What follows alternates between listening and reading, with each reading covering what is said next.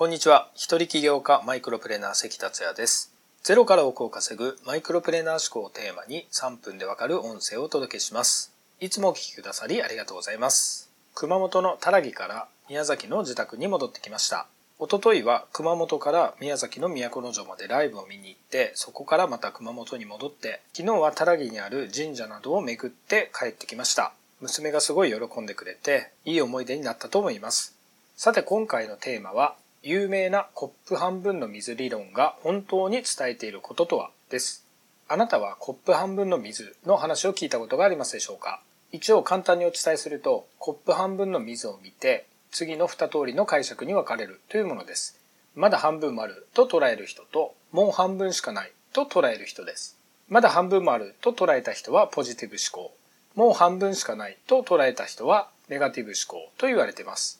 それはまだ半分もあるというのは感謝の表れで、もう半分しかないというのは不満の表れということなんですよね。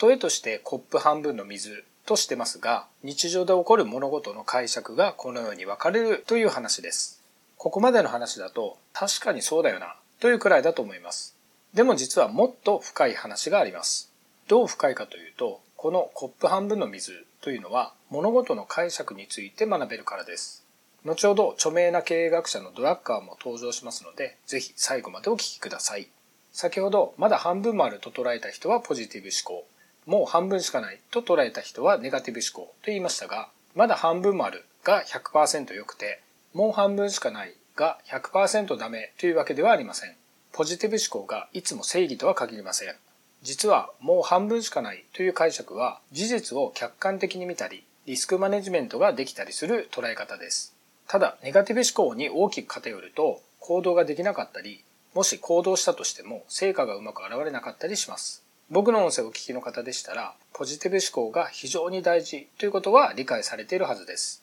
ここでお伝えしたいのは、両方の解釈や捉え方ができる方がいいということです。半分の水を見て、まだ半分もあるが、もう半分しかないという捉え方がバランスがいいと言えます。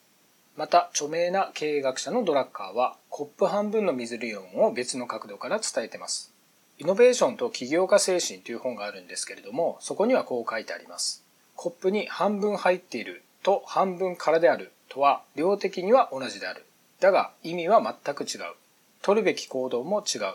世の中の認識が半分入ってるから半分空であるに変わるときイノベーションの機会が生まれる。非常に興味深い話です。この例としてアメリカ人の健康度について書かれてました。現代は新生児の生存率や高齢者の平均余命など大きく改善されている一方で健康の色ぜにかかっているというものです。どういうことかというと健康と体型に関する異常な高まりで加齢、肥満、慢性病、老化への恐怖を感じているというのです。昔はごく小さな医療の進歩が大いなる前進だったのに今は大きな進歩でさえ驚かず健康に対する関心と恐れの方が認識されたというのです。確かに健康に関する関心は非常に高まってますよね。例えば最近では米国や英国でビーガンの急増がニュースになっていたり、日本では先日お台場の肉フェスでビーガンが抗議活動をしたりとニュースになってました。